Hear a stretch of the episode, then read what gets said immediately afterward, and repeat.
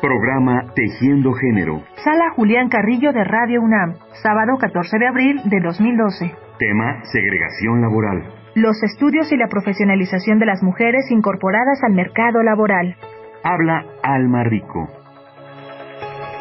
En promedio, las mujeres tenemos 9.7 años de escolaridad, todas las mujeres en el mercado de trabajo, contra 9.1 años de los hombres. Sin embargo, las mujeres pues eh, ganamos menos, ya les eh, comenté algunas de las cifras, pero hay eh, indicadores en los datos del mercado laboral más graves. Por ejemplo, si tienes secundaria y eres hombre, estás en alta probabilidad de ganar entre dos y hasta cinco salarios mínimos. En cambio, si eres mujer y tienes secundaria, o sea, la misma educación, es muy probable que ganes de uno a tres salarios mínimos. ¿Qué es lo que ha pasado en el transcurso de la evolución de las mujeres? Las mujeres nos empezamos a preparar más y empezamos a tener más años de escolaridad. Sin embargo, esto no se refleja, no se reconoce y no eh, impacta el salario, que es eh, la razón principal del trabajo de todas las personas, de cada una de las mujeres por el solo hecho de ser mujer.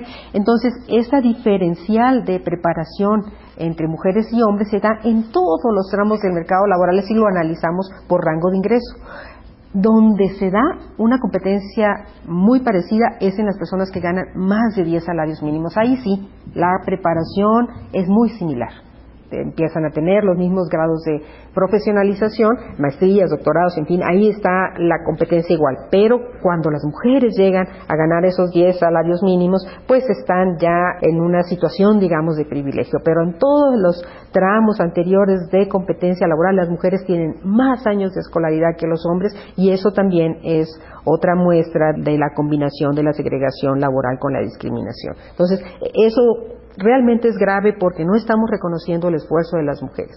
Y eso, pues finalmente, tiene eh, repercusiones a, a, todos los niveles, por supuesto que social, laboral e incluso familiar. Alma Rico, programa Tejiendo Género, 14 de abril de 2012. Igualdad entre mujeres y hombres. Nuestra manera de ser Pumas. Programa Universitario de Estudios de Género, pues.